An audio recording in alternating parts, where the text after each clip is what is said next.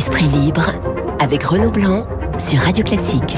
Il est 8h40 sur l'antenne de Radio Classique. Un esprit libre un peu particulier ce matin car nous avons décidé euh, de frapper les trois coups. Le théâtre à l'honneur sur notre antenne avec un grand comédien Maxime Daboville et un jeune auteur Jean-Céline Borel. Bonjour messieurs, soyez les bienvenus dans notre studio. Maxime Daboville, votre nom est associé à l'une des pièces les plus marquantes hein, de cette année, Berlin, Berlin euh, de Patrick Hautecoeur et de Gérald Sibleras avec Anne Charrier, avec Loïc Legendre entre autres. Comment passer de Berlin-Est à, à Berlin-Ouest en, en, en quelque sorte. On est dans de la comédie pure. Petit extrait sonore. Emma Keller, maman, tu sais, la nouvelle aide-soignante qui va s'occuper de toi. Vous avez déjà vu mes références? Non, c'est pas la peine, j'ai votre dossier. C'est ça qui est pratique quand on travaille à la Stasi. Je pars me rassurer, maman est entre de bonnes et de belles. Bon alors qu'est-ce qu'on cherche exactement euh... Il y a un passage qui descend directement dans les caves. Si on casse les parois les unes après les autres, on passe sous le mur. Je sens que la nuit va être très longue. Oh là Regarde Tu descends et tu regardes comment ça se présente. Tu descends, tu descends. euh. Ah, en fait, je Alors comme ça, vous voulez passer à l'ouest. On est en train de bâtir un paradis ici et vous ne pensez qu'à vous. Quelle ingratitude Alors la situation est assez simple, il y a deux solutions. Soit effectivement je vous dénonce à la Stasi et vous serez très probablement torturé, ou bien deuxième solution, vous collaborez avec moi. Ah, moi, c'est la deux. Voilà Maxime Daboville, ça doit être un bonheur de, de jouer dans une telle pièce et d'entendre les rires dans les salles. Ah oui, c'est un bonheur absolu, c'est c'est tout le temps complet, donc... Euh...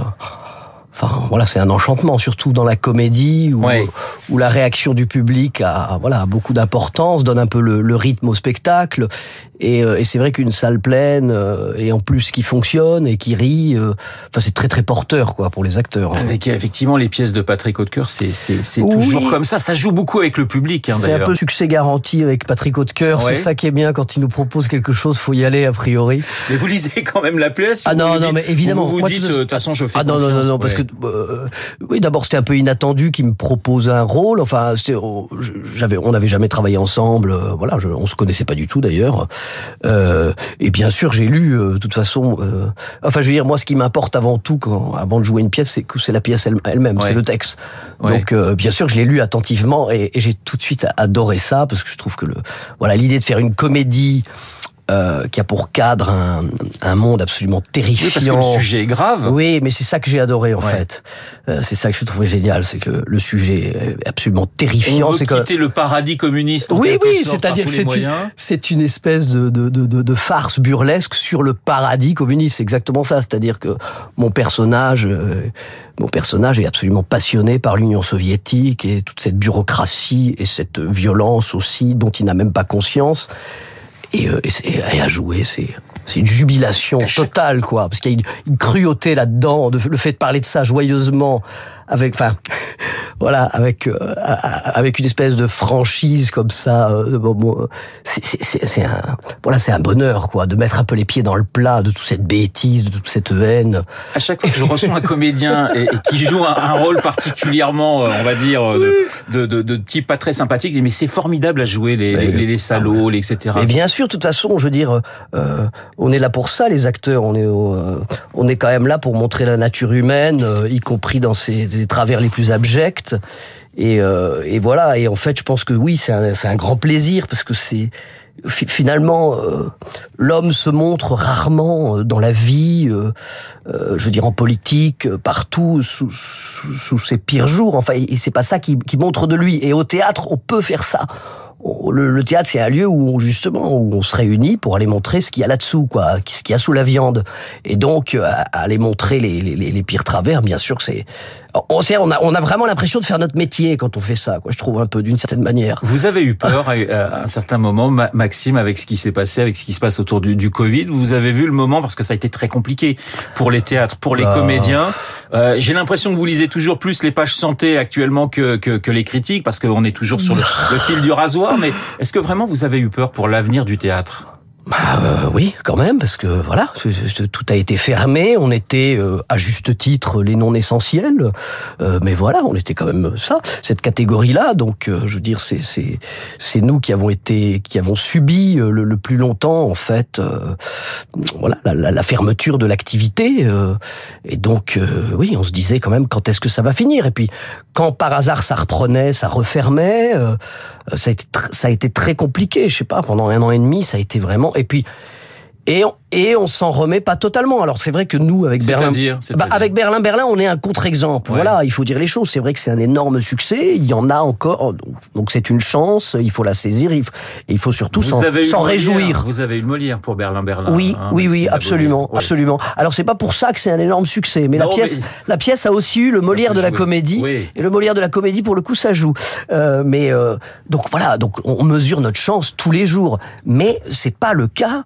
Je veux dire, le théâtre en ce moment continue à pâtir de voilà de de, de, de, de la pandémie. Euh, je, je, je crois qu'on disait alors maintenant je sais pas où on en est, mais on disait qu'il y avait en, en, gros 40% en moins de fréquentation. Oui. Euh, euh c'est toujours les mêmes chiffres qui circulent. Euh, donc c'est quand même assez terrible quoi. À vos côtés un, un jeune auteur, Jean-Céline Borel, parce que pour des pièces il faut des auteurs, auteurs et, et, metteurs en scène.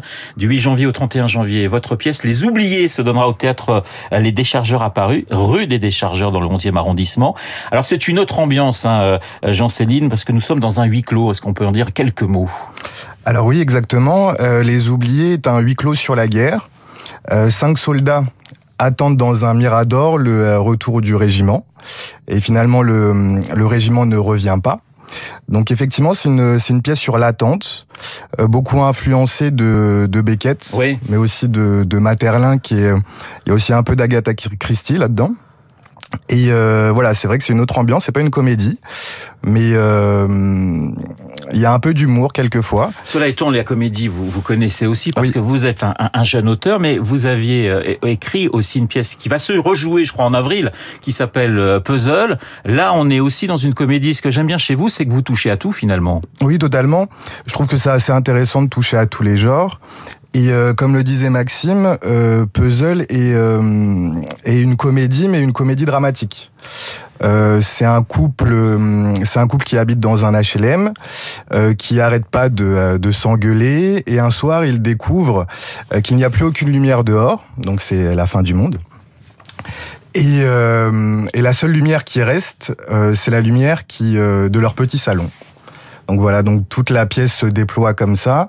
Euh, Puzzle, c'est beaucoup inspiré de, de Fedo, du, du vaudeville et du burlesque.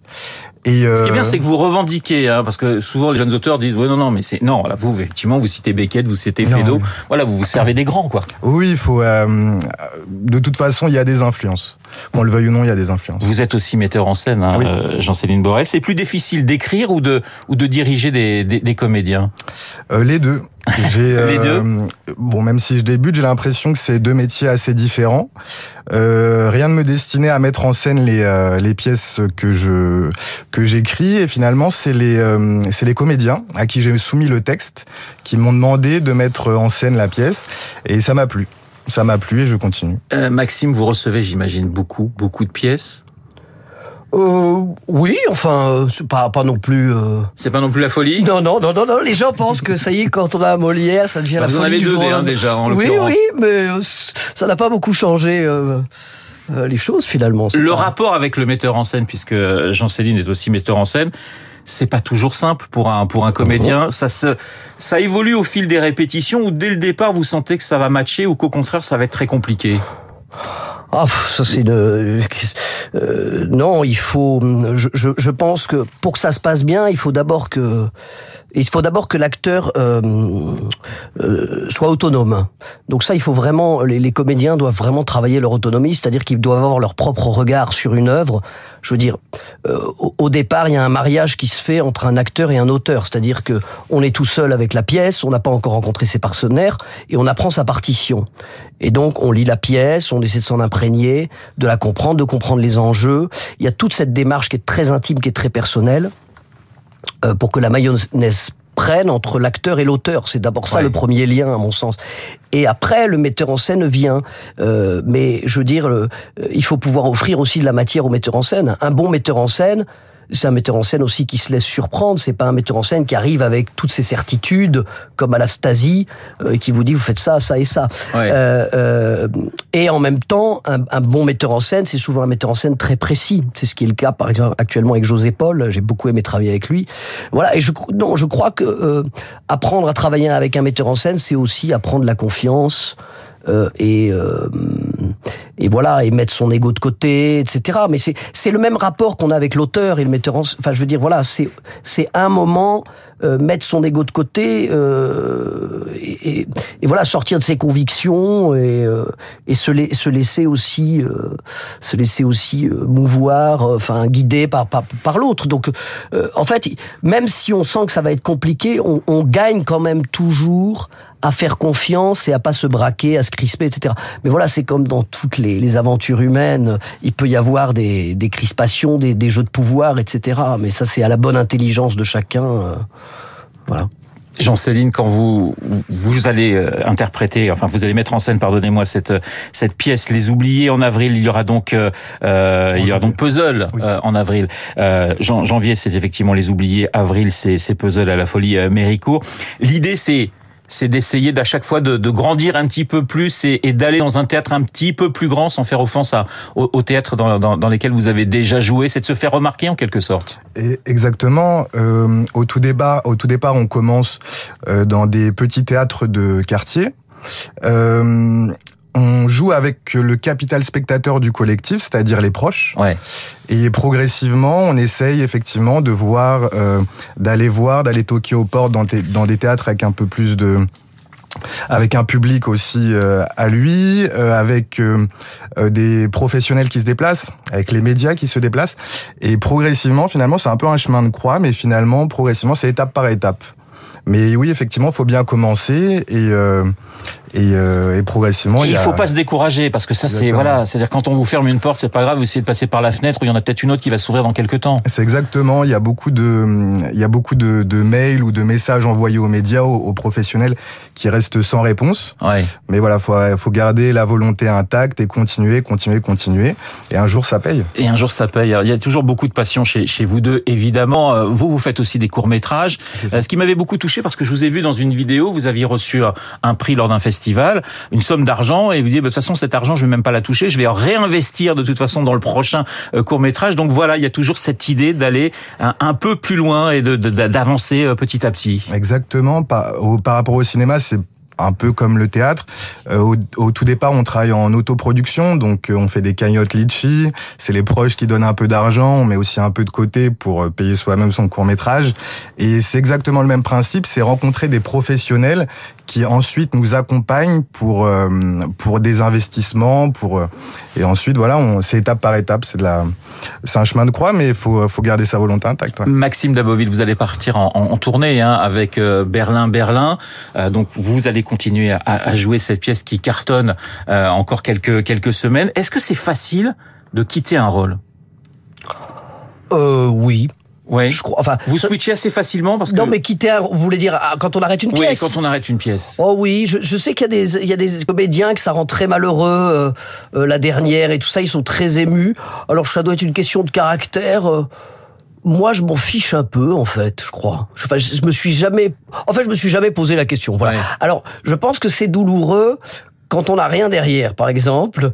Ça, évidemment, ça peut, quand on sent le vide arriver, parce que les choses s'arrêtent et qu'il n'y a pas d'autre projet. Alors ça, je pense que ça peut être terrible. Mais en soi, le fait de quitter un rôle, il n'y a pas. euh, voilà, on n'est pas euh, marié avec un rôle. euh, Il n'y a pas un rapport affectif particulier. Enfin, je crois pas, mais bon. Mais est-ce que ça signifie que, par exemple, après avoir fait une pièce comique, vous, vous auriez, comme ça, plutôt tendance à faire un rôle peut-être un peu plus tragique ou, ou, ou pas du tout? Oui, Ça oui. dépend des opportunités. Alors d'abord, ça dépend complètement des opportunités. Hein, je veux dire, euh, ça c'est clair. Euh, mais c'est vrai que euh, moi j'ai j'ai aimé toujours faire des choses variées, différentes. euh, et fin- mais en fait, c'est la première fois que je joue dans une pure comédie. Ouais. En, en fait, ouais. Enfin, quand même, vous avez eu des rôles très différents, puisque il y a eu du Molière, il y a eu du, du Goldoni, vous avez interprété euh, Chaplin, on vous fera une petite surprise à, à la fin de, de, cette émission. Vous avez joué Huis clos de, de, de, Sartre, vous avez joué Bonaparte. Vous adorez l'histoire d'ailleurs, hein, parce que au Petit Montparnasse, euh, c'est quelque chose qui vous qui vous plaît énormément, le, le, le théâtre de, Philippe Tesson. Oh oui, au Donc, poche, le poche Montparnasse. Le, le poche oui, Montparnasse, oui, pardonnez-moi. Mais fait... ça signifie que voilà, vous aimez quand même des univers très différents. Oui, oui, oui, oui. oui, mais je, je, je, trouve que quand on peut faire des choses très différentes en tant qu'acteur, c'est ça qui est quand même intéressant, puisque c'est le principe même du métier, c'est voilà, c'est d'explorer des, des personnages euh, très variés euh, et des univers voilà très différents. Jean-Céline, vous êtes déjà sur votre troisième pièce? Oui. Oui. Oui. C'est ça qui est extraordinaire. C'est-à-dire qu'une pièce se joue, une deuxième se joue, mais vous êtes déjà, vous, les mettez en scène en plus. Oui. Et vous êtes déjà dans une troisième pièce. On est dans quoi? Dans du tragique, dans du comique, dans du. Euh, alors là, on est quand même, on est plus dans du contemporain. Oui. Euh, c'est beaucoup influencé de la poésie de Césaire. Euh, la pièce s'appelle Écho. D'accord. Et euh, oui, finalement, c'est un peu ça le but, c'est toujours avoir un coup d'avance pour jamais se retrouver sans rien. Donc toujours écrire, toujours écrire, toujours écrire, comme ça. Euh, dès qu'une pièce se finit, il y en a une autre qui se monte. Et il y a aussi un film en préparation? Euh, oui. Ça, c'est oui. un projet, un long métrage, hein, cette fois. Oui, j'ai euh, j'ai le projet de faire mon premier long métrage. Donc j'ai euh, j'ai écrit le scénario et du même coup, euh, là, je vais commencer à essayer de le soumettre à des maisons de produ à des boîtes de production. oui. Voilà, il y aura peut-être un petit rôle pour euh, Maxime Daboville, voire un, un grand rôle.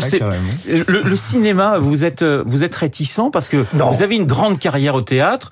Euh, c'est un petit peu plus modeste du côté du Oui, oui, cinéma. c'est modeste, c'est mais modeste. ça vient de. il y a- non, mais il y a des, des acteurs qui disent ça m'intéresse pas ou ça m'intéresse moins. Je pense par exemple à, à, à Jacques Weber qui disait oui bon voilà le cinéma j'ai pas le même rapport qu'avec le théâtre. Est-ce que c'est aussi votre votre Non, Maxime après je pense que euh, souvent quand on fait ce métier, qu'on l'a fait par amour du théâtre, voilà, on a on a un rapport euh, affectivement très fort au, au théâtre et c'est vrai qu'on va difficilement retrouver la même satisfaction au cinéma.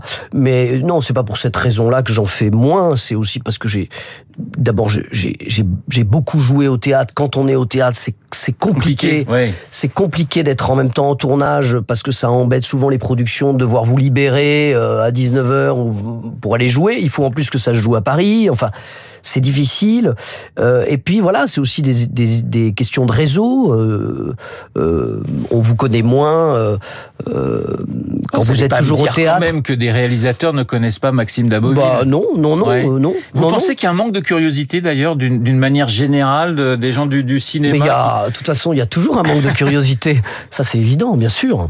Bien sûr. hein. En même temps, bon, les gens font ce qu'ils peuvent. Ils, ils ont aussi des, des, des, des vies à gérer, etc. Donc, on peut pas leur en vouloir. euh, euh, mais c'est sûr qu'il y a un manque de curiosité. De toute façon, je veux dire, ça, c'est ça, c'est une tare euh, qu'on partage tous, le manque de curiosité. Jean- Jean-Céline Borel, on, vous souhaite le meilleur pour votre long métrage. On rappelle, 8 janvier, 31 janvier, votre pièce Les Oubliés, théâtre Les Déchargeurs, et puis en avril, Puzzle euh, à la Folie Méricourt, donc pièce comique, pièce tragique. Voilà, vous aurez les deux aspects de, de Jean-Céline Borel. Oui, je voulais vous faire une petite surprise, euh, Maxime, avec euh, eh bien une musique qui va vous plaire, c'est la musique de Chaplin, puisque vous avez interprété, je le disais, Ouais. il y a cinq ans, Ouais. Charlie Chaplin dans un spectacle qui avait marqué pas mal de gens, les gens qui l'ont vu, effectivement s'en souviennent quelques notes de Chaplin. Et des temps modernes.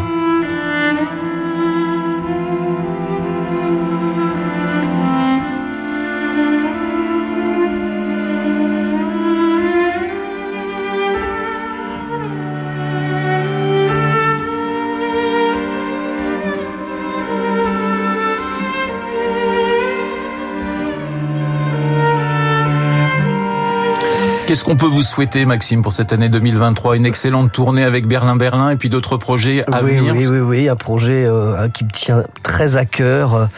Euh, bon, c'est pas pour tout de suite, ça devrait être en janvier 24 au théâtre Héberto, et c'est un Hanouille. Ouais. C'est Pauvre Bitos de Jean Hanouille. Euh, ça enfin, le sous-titre, c'est le dîner de tête. Et c'est une sorte de dîner de con, mais quand même très très cruel, avec une bande de copains qui se retrouvent et qui décident de rejouer la Révolution française dans un dîner. Euh, tout ça pour euh, pour perdre un de leurs anciens camarades euh, qui qui euh, qui a qui vient plutôt du peuple, alors que ce sont une, c'est une bande d'aristocrates ou de bourgeois. Et lui est devenu substitut du procureur de la République. Et, euh, et voilà. Et c'est une pièce qui a été euh, qui s'est fait éreinter à la sortie parce que Anouilh faisait un parallèle entre la terreur et l'épuration. Ouais. Euh, au moment où l'épuration était encore un totem et qu'on pouvait pas y toucher. Euh, donc ça a été assez et la- pièce est absolument euh, géniale, très cruelle et très très drôle aussi. Et en même temps on voilà on, on, on navigue dans dans la Révolution française, dans l'histoire de France aussi. Mais on ira vous voir au théâtre Héberto donc en janvier 2024 à Nouilles avec Maxime euh, Daboville, ça peut effectivement valoir le coup. Et puis vous, Jean-Céline, je vous souhaite le meilleur pour votre film, c'est ça? Vous allez commencer le tournage cette année? Bah, je j'aimerais bien. Après, c'est vrai qu'un film, ça prend du temps. Euh, faut écrire un premier scén- scénario, une première version, une deuxième version, une troisième version. Mais cette année, ça serait parfait. Eh ben écoutez, et puis on croise les doigts pour vos pour vos deux pièces euh, à venir. Merci beaucoup d'avoir été tous les deux dans le studio euh, de Radio Classique. Il est 8h59 dans un instant, nous allons retrouver Augustin Lefebvre pour